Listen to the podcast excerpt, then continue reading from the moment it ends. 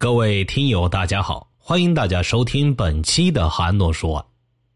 如果说发生在咱中国的大案要案里，若论单人作案杀人最多的，大家首先想到的第一个人肯定就是杨新海。但是今天咱们要讲的并不是他，而是另一个人，他叫韩振营。我想用一个简单的字就可以概括这个独行恶魔简短的一生。那就是杀。截止到一九九六年被捕为止，警方已查证确认的杀人案就多达十七起，杀死二十二人，杀伤十人。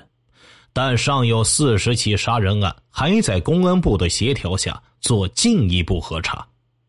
闲言少叙，开始咱们今天的案子。一九九五年十月至一九九六年三月。河南、湖北、湖南、浙江一带接连不断发生以抢劫财物为目的的凶杀案，一幕幕鲜血淋淋的现场摆在公安干警的面前。九五年十月十三日，湖北襄樊市路灯管理处技术员黄某被半夜入室的歹徒用铁锤砸死。九五年十一月二十六日。浙江杭州市灵隐风景区温州游客应某被人用皮带勒死。九五年十二月二十二日，浙江杭州市灵隐风景区福建游客柯某被人用背包带勒死。九五年十二月三十日，湖北荆沙市医药局守夜人王某被半夜入室的歹徒用铁锤砸死。九五年十二月三十一日。湖南醴陵市一位六十八岁的老妇人被半夜入室的歹徒用铁锤砸死，其孙女也被砸成重伤。九六年一月二日，湖南株洲市松南市场二位值班老人半夜被歹徒用铁锤砸死。九六年一月八日，湖南常德市长崇酒楼保安人员张某半夜被行窃人用铁锤砸死。九六年一月八日，湖南张家界市五焦化公司职工王某半夜在常德市街头被歹徒用铁锤砸成重伤。九六年一月十五日，河南郑州市居民蔡某一家三口被半夜入室的歹徒用铁锤砸死。九六年二月十一日，湖北武汉市贺家墩一百五十六号居民贺某。被半夜入室的歹徒用铁锤砸死。凶犯在哪里？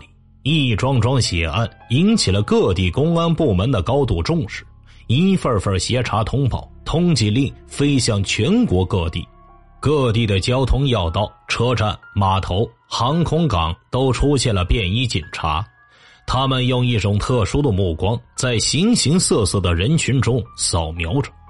然而。时间一天天的过去了，凶犯依然没有线索，惨案还在继续发生。那么，凶犯究竟隐藏在哪里呢？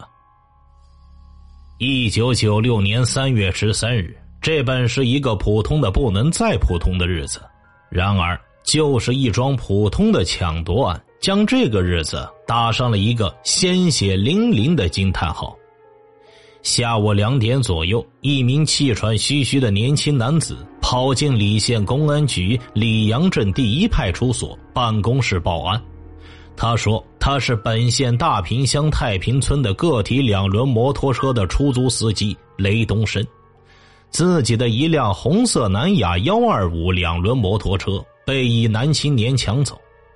抢车人二十来岁，身高一米七左右，小白脸。”操不标准的普通话，现正沿二零七国道向湖北方向逃窜。接到报案后，派出所干警在副所长龚爱平的带领下，迅速乘警车追赶。当干警们追到二零七国道岑南乡五家路段时，发现一符合被举报特征的男青年驾着一辆红色南雅幺二五型两轮摩托车，全速向前行进。龚爱平立刻指挥司机：“快，快追上去，把那摩托车截住！”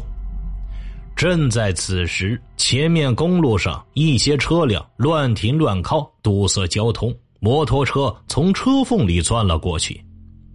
眼看疑犯就要溜掉，追捕干警拉响了警报，冲开一条缝隙。那年轻人见后边警车追得紧，便离开国道，驾车拐上了乡村小路逃窜。由于道路狭窄，警车无法通行，干警们只得下车，尽最大努力用两条腿去和摩托车的两个轮子较量。那人见公安干警穷追不舍，心神慌乱，一不留神将摩托车滑进了水渠，弄得一身的泥水，像落汤鸡一样狼狈，弃车逃跑。龚爱平和同事们奋力追赶，在乡间沟埂追了十来里路。双方都精疲力尽，这个时候，嫌疑犯跑进了一片油菜地。龚爱平看在前面田头劳动的群众，心里灵机一动，大声的喊道：“ 前面跑的是一个外地流窜来的抢劫犯，大家都要动手抓，抓到赏金五百块。谁要是放跑了，我找谁算账？”这么一喊，在地里干活的农民都放下手中的活拿起地头的扁担做武器。纷纷按公安干警指引的方向包抄过去，那人看见之后更加紧张，他狗急跳墙，从口袋里掏出一张张五十、一百元的大额人民币，撒向身后的群众。根据事后清点，一共撒了一千五百多块。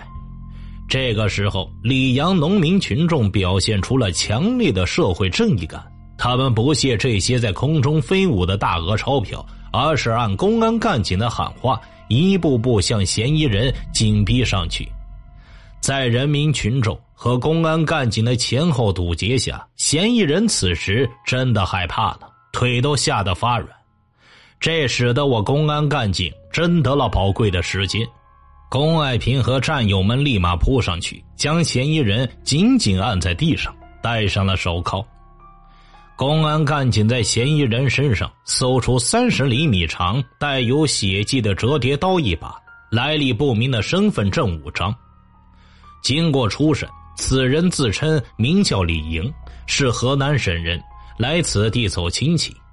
他承认自己抢了雷东升的摩托车，但是这是经过雷的同意后才骑的。他说他请雷吃过饭，帮雷买了老人头牌的衬衣。雷当时是同意他骑摩托车的，但后来又突然改变主意，说要到派出所报案，说李莹抢劫。是雷不讲信用。经过询问雷东升之后，以上所说与事实吻合。此案过程情节基本清楚，要放人似乎也没有更大的问题，可以做一个了结了。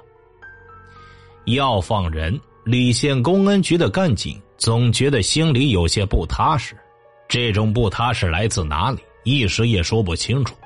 尽管自称李莹的人说自己是害怕别人追上来后把自己当坏人才跑的，当时撒钞票也是怕被农民打，这似乎也在情理当中。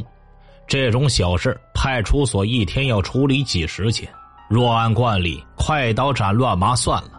但是县公安局副局长。兼李阳镇第一派出所所长的汪胜柏总觉得这件事并不简单，背后隐隐约约透露一层浓重的疑云。这位身材魁梧的军队转业干部找到县公安局局长兼党委书记廖建华，谈了自己对此事的想法，立刻得到廖建华局长的支持和首肯。廖建华局长和汪胜柏副局长。研究分析后认为，从种种迹象上看，此人系流窜作案惯犯，可能性较大，绝不能轻易放过。要查明搜查到的证物，从折叠刀上的血迹和五个身份证中寻找突破口，不查个水落石出，绝不放手。要是如果从枪口下放走一条嗜血成性的豺狼，那就不是一名称职的猎手。就玷污了人民警察这个光荣的称号。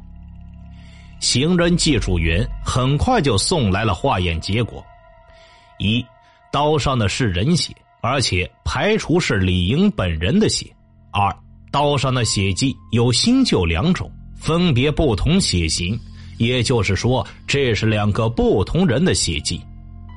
但是李莹还是拒不交代其真实姓名、身份、住址，也闭口不交代任何犯罪事实。他看到公安干警拿不出更多的证据，就假装镇定，回答问题时谎话连篇，漏洞百出。当公安干警追问刀上血迹时，他有些顶不住了。当晚便在看守所内咬伤自己的舌头，造成口吐鲜血、有内出血和四脚抽筋的假象，要求进医院治疗。县公安局领导据以上情况，进一步肯定了前面所下的决心是对的。种种迹象表明，这位自称为李莹的人一定身负重案，甚至不惜以死相拒。公安局马上采取紧急措施，一方面将李莹送到医院进行抢救和检查，另一方面加强看管措施，派五名干警二十四个小时通宵值班。经过一天的抢救，李莹脱离了危险，公安干警又将他送回看守所，并进行电视监控。李莹看到逃跑无望。就将塑料牙刷柄折断后磨尖，企图从喉咙中刺进主动脉自杀，但这一举动又被同监室的犯人发现，李莹自杀未遂。李莹这个时候伎俩也用完了，再次提审要他讲清楚刀上血迹时，他避重就轻的讲了一个遭人抢劫、被迫自卫的故事。根据李英交代，三月十二日，在李阳镇乘一位三十来岁青年男子的两轮摩托车，准备到李县火莲坡去。车行至荒野之地，开车男子停车打劫，用双手卡住他的脖子，要他交出所有的财物。他一边掏钱，一边在口袋里掏出这把折叠刀，趁其不备，刺了那人一刀，才趁机逃脱。以后又花钱雇别的摩托车回到了县城。尽管李莹的话可信性太小，但公安干警还是想方设法查到那位名叫刘吉毛的摩托车手。事实恰恰相反，那天是李莹租刘吉毛的车，到了半路荒郊野地，李莹为了抢车，拿出折叠刀朝刘吉毛连捅七刀。其中一刀刺在刘的脖子上，刘用手掌拼命顶住刀锋，手掌差点被割断，才幸而逃出。现在正在县医院抢救，脖子上的刀口深达两寸，尚未脱离生命危险。查到这个重要的情况，如久攻未破的堡垒打开了一个缺口。当天晚上，县公安局领导听取案情汇报。年轻的刑侦大队教导员黄道景介绍完案子突破情况后，局领导当即拍板将其正式收审。第二天，汪胜柏副局长带领龚爱平副所长、玉神谷、向华平副股长提审李莹。汪胜柏一针见血：“李莹，我们根据你所交代的情况进行了核查，有充分的人证物证说明。”并不是刘吉毛抢劫你，而是你抢劫刘吉毛。龚爱平、向平华先后将物证出示给李莹看。三月天，李莹的头上沁出了一层细密的汗珠，防线正在一步步的崩溃。王胜柏按照局里案情分析会制定的方案，又及时抛出一颗重磅炸弹。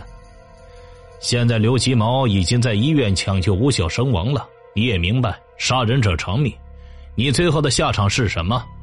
希望你和我们好好配合，彻底交代你的罪行。李莹听到这个消息，脸色变得惨白，顿时就瘫软下去。三个小时后，李莹痴痴的坐在石墩上发愣，一声不吭，思想斗争异常激烈。下午。这名自称李莹的人终于开口，这一开口可不要紧，惊呆了在场所有的办案人员。三月十五日下午，化名李莹的韩振银已经无路可退，向李县公安局交代了第一起凶杀案。在韩振银流窜和逃亡这一年的时间里，韩振营身边经常带着一个如花似玉的漂亮女青年。韩振营对他的亲朋好友介绍说：“这是我媳妇儿，名叫赵艳霞。”年方十九的赵艳霞是陕西勉县县城人。一九九五年，只身到湖北省沙市学习美容，认识了流窜来沙市的韩振营。此后，韩振营就像一只吸血的蚂蟥一样紧粘上来。赵艳霞毕竟年纪小，见韩振营长得还挺清秀，对自己信誓旦旦，就动了心，把自己终身过早的托付给了这只披着人皮的豺狼。在这以后，赵艳霞把韩振营带回过陕西勉县。不久后，赵艳霞的家里人就给韩振营找了个店面，让他在那里发挥一点跟继父学的用中草药医病的特长糊口，做个规矩人，过安稳日子。但韩振营本性不改，在一个夜晚，偷偷的带着赵艳霞逃离了缅甸，又开始他流窜作案的犯罪活动。此后，赵艳霞便跟着韩振营到过河南、湖北、湖南。赵艳霞对韩振营是真心相待，陪他东跑西窜，过着颠沛流离的生活。应该说，是一颗铁石心肠的人也会被赵艳霞的心吸热的。然而啊，在一九九六年三月十一日，韩振银带着赵艳霞从河南省南阳市来到湖北的沙市。赵艳霞对韩振银说：“自己出来时间长了，家里也不知道自己的去向，父母双亲也不知急成什么样，自己想回家看一看的建议。”韩振英听了之后，霸道的回绝：“不行，不能回去。我我又没卖给你，为什么就不能回去？”当天晚上，韩振英带着赵艳霞在一个小馆子里吃过晚饭。两人来到沙市的金江船码头，看着金江海水滚滚东去，赵艳霞又萌发了回家的念头。他已从心里厌倦了这种东躲西藏的生活，他真想回去扑到母亲的怀里一诉衷肠，今后一定做个爸爸妈妈喜欢的好孩子，不再到处乱跑。可是这种机会不会再有了。韩振英带着赵艳霞顺着金江大堤往苗圃里走，越走越黑，走的赵艳霞有些不安，心咚咚的跳。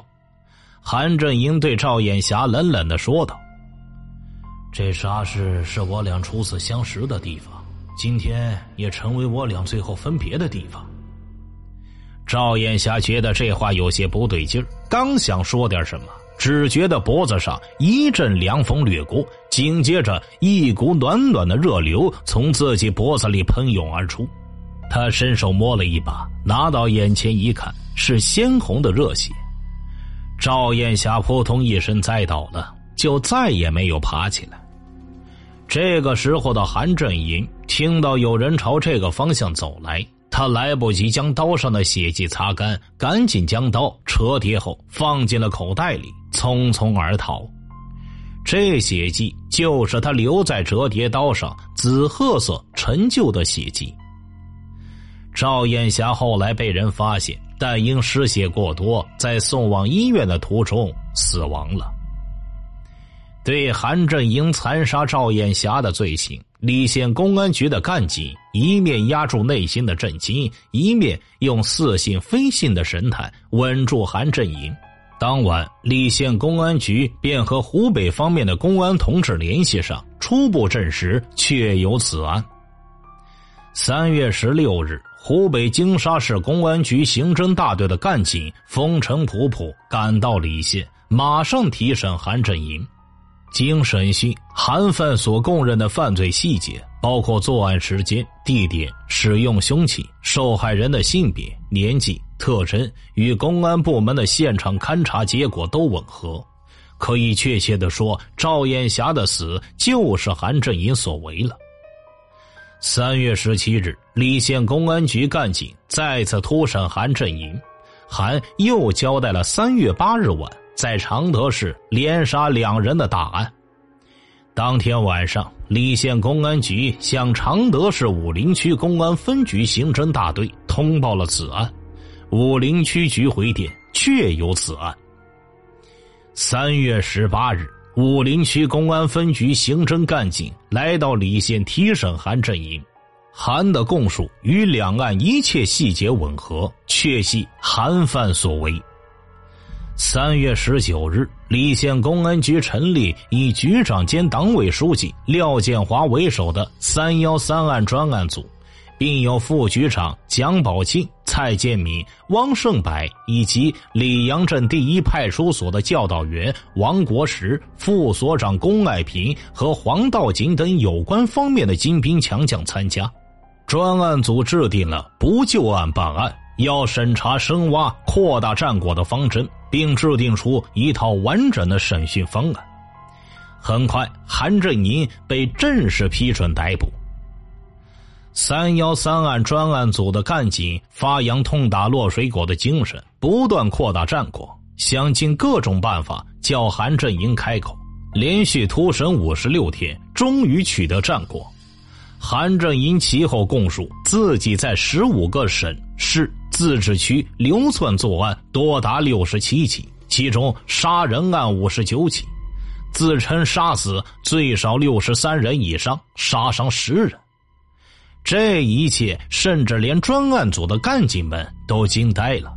如果属实，则是建国以来罕见的特大系列杀人案。红色专线的电话机将此案报到国家公安部，公安部震惊了。刑侦局大案处和预审局大案处的处长先后乘机抵达湖南。七月九日，公安部三幺三案十五个省市刑侦协调会在长沙市湖南宾馆召开，公安部刑侦局张新峰副局长主持了会议。打开案头几尺厚的写字斑斑的卷宗，里边清楚的记载着：韩振营，曾用名韩富龙，化名李莹，男性，一九七四年出生，小学二年级文化，系河南省平镇县彭营乡西王庄村二族人。一九八八年六月，因打架被行政拘留十五天。一九九零年一月十九日被依法逮捕，同年九月十八日因盗窃罪被南阳市人民法院判处有期徒刑九年，投入河南省行政监狱服刑。一九九二年四月减刑一年，一九九三年十月减刑一年，一九九五年一月十六日由郑州市中级人民法院裁定假释，二十五日出狱。一九九五年六月十九日，因抢劫、盗窃被某市公安局刑事拘留，押在某看守所。二十七日被依法逮捕。同年九月二十二日，因病在某市中心医院就诊，次日凌晨五点左右逃脱。澧县公安局做过精确统计。韩振英从一九九五年一月二十五日假释出狱，到一九九六年三月十三日在澧县被擒，这中间还扣除在某市被刑事拘留和逮捕直至逃脱的三个多月，实际在外流窜的时间不到一年。但就在这不到一年的时间内，韩振银犯下的罪行却令人发指，数不胜数。一九九五年三月上旬，韩振银窜到湖北省武当山东侧的泰山庙旅游区。他见风景区悬崖上一位正在摄影的三十岁左右的男性青年似乎很富有，顿时起了谋财的歹心。眼见四周无人，韩走拢过去，趁其不备，用右手臂将其打下悬崖。摄影者惨叫一声，坠崖身亡。韩用了四十分钟时间，才攀爬至悬崖下找到尸体，从死者身上抢走旅行袋一个，袋内装有死者身份证和各类证件，以及钱若干元、金戒指一枚、照相机一部。韩在逃离现场后，将提袋、相机和各种证件烧毁。一九九五年三月二十六日，韩振银从湖北省襄樊市窜至河南省邓州市，于当晚窜到邓州市西城区金鸡泉一号楼的二楼，将早已准备好的细纱白手套戴上，从窗口爬入，轻轻走到房间的席慕斯床边用铁锤子猛击正在熟睡的邓州市房管局三十一岁男职工韩继忠的太阳穴，将其打死后，从死者衣袋里抢走一千多元人民币，然后逃离现场。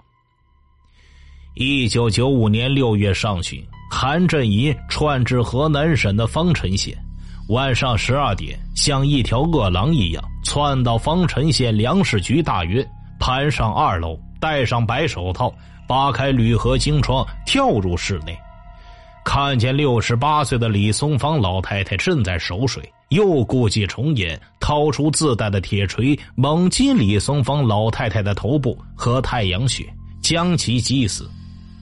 韩振英将房间内翻了个底儿朝天，盗的金戒指、金项链、金耳环、金条和玉佛像等物，折合人民币数万元，而后。逃离现场。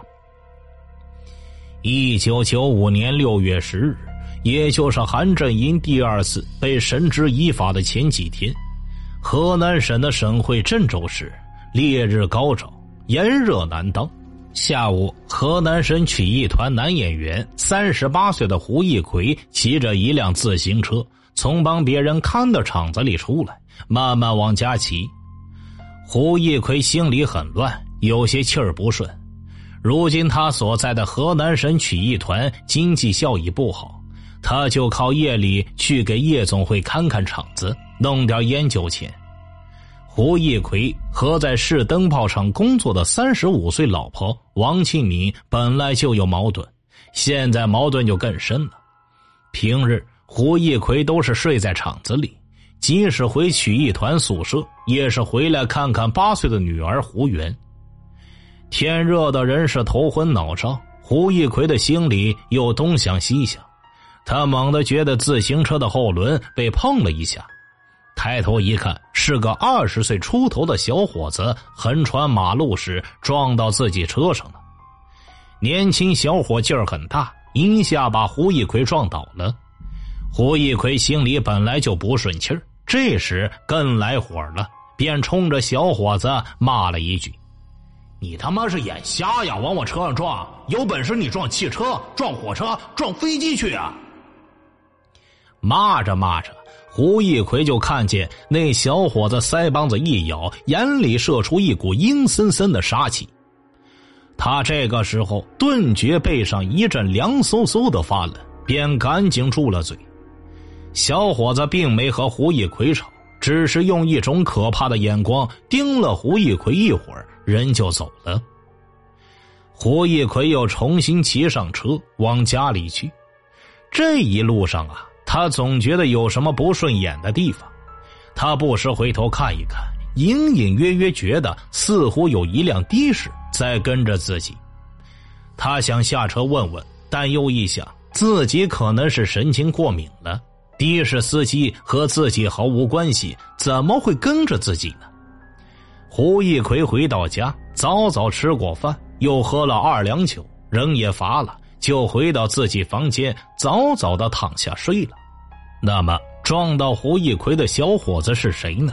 他就是已经身背多条命案的韩振营。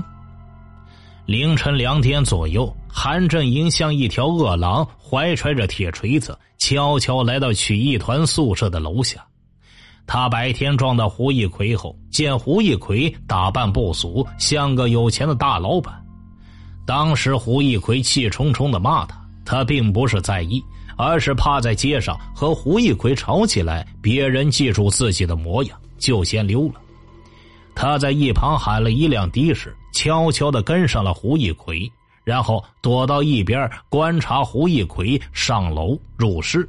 并准确的记住了那套房子周围的环境。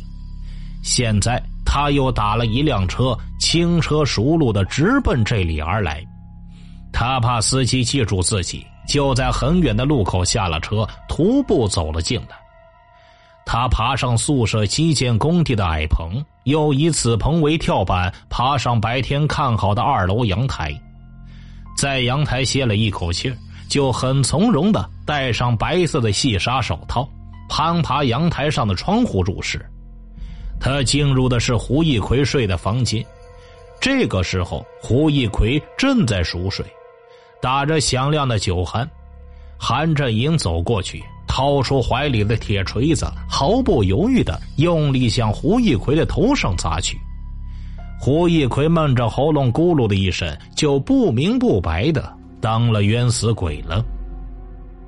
韩振英接着又来到隔壁王庆敏带着八岁的小女孩胡元睡的房间里，里边母女俩也睡得正香呢。韩振英是如法炮制。恶魔一样的用那已经沾满血迹的铁锤朝王庆敏的头上打去，他确信王庆敏已经死了，又毫无人性的向八岁小女孩胡云举起了铁锤。接着，韩振英将房间里里里外外翻了个底儿朝天，在胡一奎卧室的一个空鞋盒里，他发现了一个用塑料包包好的钱袋。赶紧将这钱袋放进了自己的口袋里。完事之后，韩振英确实有些乏了，他从容的坐在客厅里边，打开胡一奎家的冰箱，拿了一听自己喜欢喝的健力宝饮料，坐在沙发上慢慢的喝了起来。这个时候，他看见沙发茶几上的香烟，又毫不犹豫的拿起来点燃抽了。他发现客厅里有一台录像机，顿时来了兴趣。这个时候，屋里是躺着三具已经冤死的亡魂呢。他不仅不害怕，还把录像机搬出来想看看，到处的找，但没找到录像带，只好作罢，重新坐下来，拿起胡一奎家的电话机，天南海北的拨了一通。最后，这个恶魔实在想不到什么好玩的了。便将喝过的健力宝罐子、烟蒂用纸包包起来，放进口袋里，从容的走出去，将胡一奎家的门反锁上。三天后，胡一奎的母亲来找胡一奎，他的隔壁邻居才觉得有些奇怪，胡一奎家已经三天没人露面了。后来，同事们爬到气窗上看。只见屋内绿头大苍蝇到处乱飞，一阵阵恶臭从门缝里溢出，当即马上觉得不对劲马上报告了派出所。派出所赶紧来了人，把门砸开，只见屋里一片狼藉，胡一奎和王庆敏的尸体已经高度腐烂。天为万幸呐，八岁的小女孩胡媛居然还有一丝气息。众人是赶紧将胡媛送到医院抢救，胡媛的命保住了。不幸的是，脑袋受伤太重，成了一个痴呆儿。此案之惨烈，震惊了郑州市，也震惊了河南省。正当郑州市公安局组织警力侦查此案，到处寻找线索时，韩振营却早已逃之夭夭，到了千里之外的另一个大城市继续作案。为了核实韩振营所交代的罪行，澧县公安局很快成立了一个由四名办案经验丰富的干警组成的核查组。三月二十二日。核查组四名同志带着全局干警的嘱托上了路，从澧县出发，朝着二零七国道往湖北的公安、沙市、襄樊、河南的邓州、南阳，再往陕西方向而去。这一边，警方继续突审韩振英。根据韩范交代。他曾在勉县赵艳霞家中的夹墙里藏了二十七个死者的身份证和一笔巨款以及几根金条。核查组到了勉县之后，马上就和当地的公安局联系，要求当地公安部门协助拆墙寻找证据。当地公安部门考虑到赵艳霞的父母才去湖北办完赵艳霞的丧事，悲痛未消，这里又来人要拆房子。就不太愿意去做工作，最后核查组的同志自己上门去做工作。在做通工作后，自己动手拆，人人弄得一身灰一身泥，终于核实了案情。由于韩振英没什么文化，加之他到处流窜作案，又是一口气交代了一连串的案子，有的案子容易张冠李戴，有时他还给你虚晃一枪，这样啊，就给核查组的工作带来了很大的难度。一九九五年十二月三十日，韩振英窜到湖北省沙市时，当晚十二点钟左右。当他在沙市汽车站附近买好铁锤，来到白天踩好点的沙市医药管理局，沿一棵树藤爬上二楼值班时，趁值班的王学汉老汉熟睡之际，用锤子将其砸死，再用起子撬开医药管理局的每一个办公桌，共盗走现金一千余元。此案在勘查现场时，公安机关和发案单位关系弄僵了。当李县公安局核查组去核实取证时，都说已经找不到材料。最后，核查组想方设法，通过很多途径和关系，才找到原始资料，核实了犯罪过程。韩范一九九五年初在武当山杀害一游客之案，核查组第一次到武当山公安局核查。因基层几个派出所的人接连换了两茬，问谁也不知道这事儿。核查组第二次上武当山，终于找到原来的派出所所长，查实了此案属实，与韩范交代一致。韩范交代：一九九五年九月二十六日，在湖北襄樊市将一人用铁锤击成重伤，但具体作案地点说不清楚。核查组又来到襄樊市刑侦大队，但找不到资料。接待的民警让其去樊东看看。核查组又到了襄樊东，还是没人知道这个案子。樊东的警察们又说让他们去樊西那边看看，这个案子好像在樊西发生过。核查组又到了樊西，还是没人知道这个案子。樊西分局的同志。被他们锲而不舍的精神所感动，领着核查组在下属十多个派出所一个一个查问，终于在望江派出所找到当时处理这个案子的管段民警，并找到了被韩振英打断的锤子和韩振英逃跑时丢掉的鞋子，以及被伤害的襄樊市湘江商场二十八岁的女职工杨素清。杨素清额头上被韩振英击碎眉骨的地方，至今还塌陷下去一大块。他从照片上一眼就认出了韩振英。截止到一九九六年五月十五日，核查组共查证案件三十三起，已查证确诊案件二十三起，其中杀人案十七起，杀死二十二人，杀伤十人。当你近在咫尺与韩振英面对面时，简直不敢相信面前就是杀死几十个人、心不发慌、手不发软，甚至连眼皮都不眨一下的杀人恶魔韩振英。他长得还挺秀气，一米七几的个子，高高挑挑的身材，白白净净，说话时嘴角往上翘，常露出一丝笑意。如果是初次在街上碰到，也许会把他误认为是刚出校门的学子。主审警官的经验证实，韩振银只有在一股腮帮子一咬牙时，他的眼睛才会冒出一股凶光。韩不管在哪里都标榜自己读书少、见识广，确实啊，卷宗上记载韩仅读过两年的书，连名字都不会。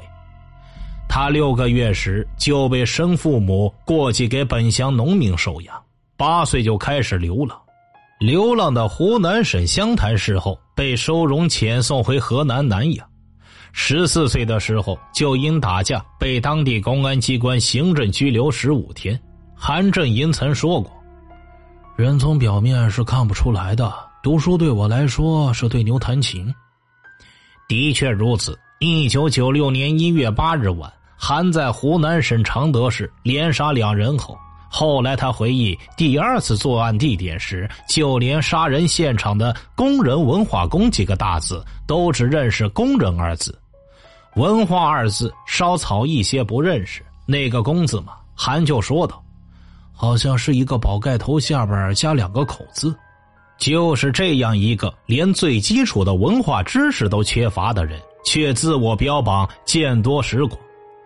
问他，当他举起铁锤将人打死时，心里是怎么想的？他便说道：“看到别人在自己手上流血死了，有种快感。即使是自己的父母兄妹，把我惹急了，我也要杀。我活着就是为了我自己，不为任何人。”就是在这种一切为了我自己的信条驱动下，韩振银开始了他那杀人、抢钱、挥霍，再杀人、再抢钱、再挥霍的恶性犯罪。据韩范自己交代，在正常情况下，他一人一天的开销大约是两千块，乘火车、租的士，全国各地到处窜，甚至一天可以跑几个地方。这也是他作案后不容易被抓到的诀窍。他曾在北京长城饭店一人一餐吃了八千多块，一人喝了一瓶路易十三 XO，穿的耐克鞋六百多元一双，皮夹克一千多元一件。九六年一月八日晚上，他在常德连杀两人后，租的车在常德市瞎逛，当天的租车费就是七八百块。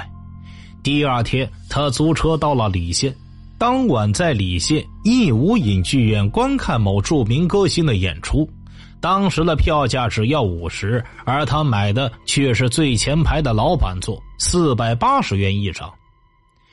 他囚禁死牢之后，依旧是非高档香烟不抽，非名牌饮料不喝。还以提供各种线索为由，向外地公安机关来找他调查案子的同志提供条件，索要高档香烟、名牌饮料。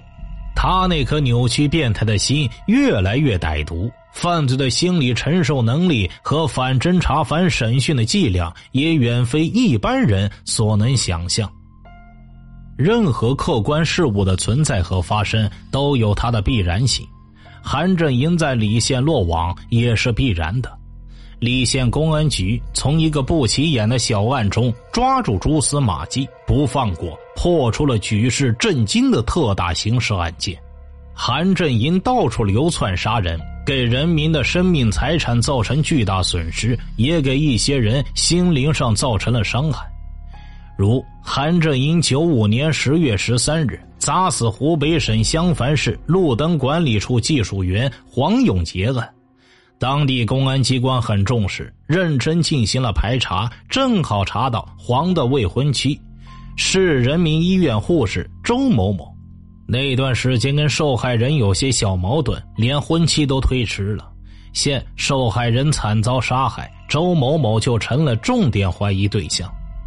在韩振英未落网前，周某某一直是当地公安部门的监控对象。周某的心里也有一种说不出的苦。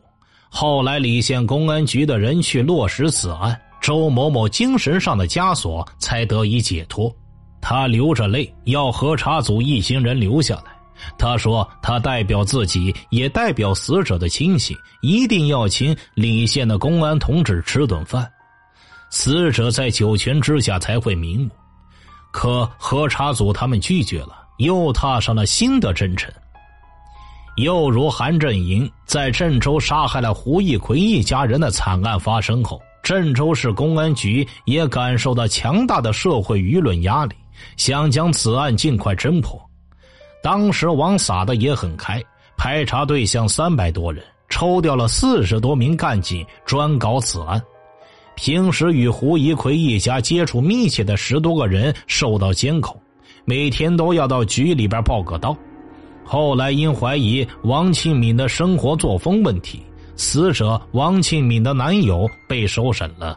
直到三幺三案核查组一行去核实查证，才真相大白。这个时候的他已被关押了九个月。这些人包括被害人亲属，原来都在埋怨政府。埋怨公安机关，现在看到破案了，雪了恨，出了气，回过头来还是感谢党和政府，感谢公安机关高度负责任的精神。韩振营啊，每到一处作案，都给当地公安机关带来很大的压力。韩振营九六年一月十五日窜至河南省邓州市，当晚十二点以后，窜到一家个体电子游戏室，从后院翻墙入室，把一条小狗打死，将老板夫妇蔡新阳、屈淑亚二人和他两八岁的儿子蔡元杀死，将屈淑亚的衣服全部脱光。而后劫掠财物，从后院逃出。此案给邓州市公安机关造成了很大的压力。邓州市公安局抽调八十多名干警专办此案。九六年春节，这八十多名专案组的成员都没敢回家，一直坚守岗位侦办此案。九五年年底，韩振银窜至湖南省零陵市。将一位六十多岁的老太太杀死，将其孙女敲成重伤。随后又于九六年一月二日窜至湖南省株洲市，将松南服装批发市场的两名值班的老人分别用锤子砸死在床上，然后撬开十多个服装摊点，盗走现金一万多块。短短时间，株洲市连发两案，三死一伤，在株洲市民中引起强烈反响。有的服装个体商不敢再到贸易市场做买卖，有的甚至要求退摊位费不干了，一时间弄得人心惶惶，影响极坏。株洲市委限期破案，市公安局组织了三十多人，花了二十多万元的办案经费，但苦于一直找不到线索，市局感到压力特别大，公安干警心里也感到沉甸甸的。后来，韩振英交代了此案，终于让惶恐的人心归于平静。一九九六年二月十一日晚，湖北武汉市汉江区贺家墩一百五十六号个体老板贺大成被人用铁锤敲死在床上，被抢走人民币四千多元。案发后，汉江公安分局花了很大的人力物力，到处寻找线索，但一直没有进展。后来，他们听到通报说湖南耒阳破了一个锤子大案，就带上资料来溧阳核查，一对案件特征果然一样，终于得以结案，卸下了一个沉重的包袱。九六年一月九日凌晨两点左右，韩振银窜至常德市华泰酒楼，正当行窃时，被酒楼保安员张桃菊发现，韩振银当即逃跑。张桃菊紧追不舍，追至武林大道旁的小巷时，韩振英趁其不备，掏出铁锤猛击张桃菊的头部，将其打死，然后逃离现场。过了一会儿，韩又打的士到市内转，转到市工人文化宫，遇到张家界市五交化公司来常德出差的职工王平双。韩振英以问路为由，趁其不备，用铁锤猛击王平双的头部。王平双随即倒地呼救。这时，恰好来了一个搞卫生的老头，朝这边走了过来。韩振英赶紧逃窜。此案发生之后，常德市公安局武陵区分局顶着社会舆论压力，全力组织警力侦破，但一直没有线索。但此案的侦破却奏响了常德市严打斗争的序曲。之后，某市检察院在获知案件情况后，向澧县公安局发来公函，要求把韩振营逃脱后重新犯罪的调查情况资料寄给该院。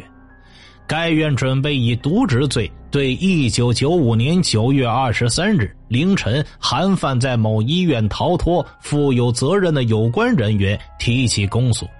当时的情况是，韩振营住进某中心医院后，看守所交代一名干警看守，并指派一名已在监狱服刑十二年并表现良好的犯人陪床。哪知这名干警半夜却回了家，把看守任务居然交给了犯人。第二天早上，这位干警一来，发现韩振银已逃脱。问那名犯人，犯人说他当时去上厕所了。澧县公安局后来怀着沉重的心态，负责任的回复了这份公函，说：“老实话，公安干警也是一个普通人，也有家，有时也有个人的紧急事，有时也会犯错误。但是，一名真正有责任感的公安干警，如果知道韩振营所犯下罪行的十分之一，即使家里发生天大的事情，也不会回去的。韩振银在逃亡的一年多时间里，身边竟然有五名以上的女性，这些女性年纪都不大，最大的才二十出头，最小的才十七岁。然而，有些事情就是这样。总是让人不能理解。一九九六年十二月二十七日，湖南省常德市中级人民法院当庭宣判韩振银犯故意抢劫罪、杀人罪，判处死刑，剥夺政治权利终身。韩振英不服，向湖南省高级人民法院提出上诉，省高级人民法院裁定驳回上诉，维持原判。一九九七年四月二十九日上午十点四十七分，随着一声枪响，结束了韩振英罪恶的一生。听大案要案，观百态人生，欢迎留言、转发、点赞。微信公众号搜索并关注“说书人韩诺”，即可观看该案的图文版。好了，这个案子就为大家播讲完毕了，咱们下期再见。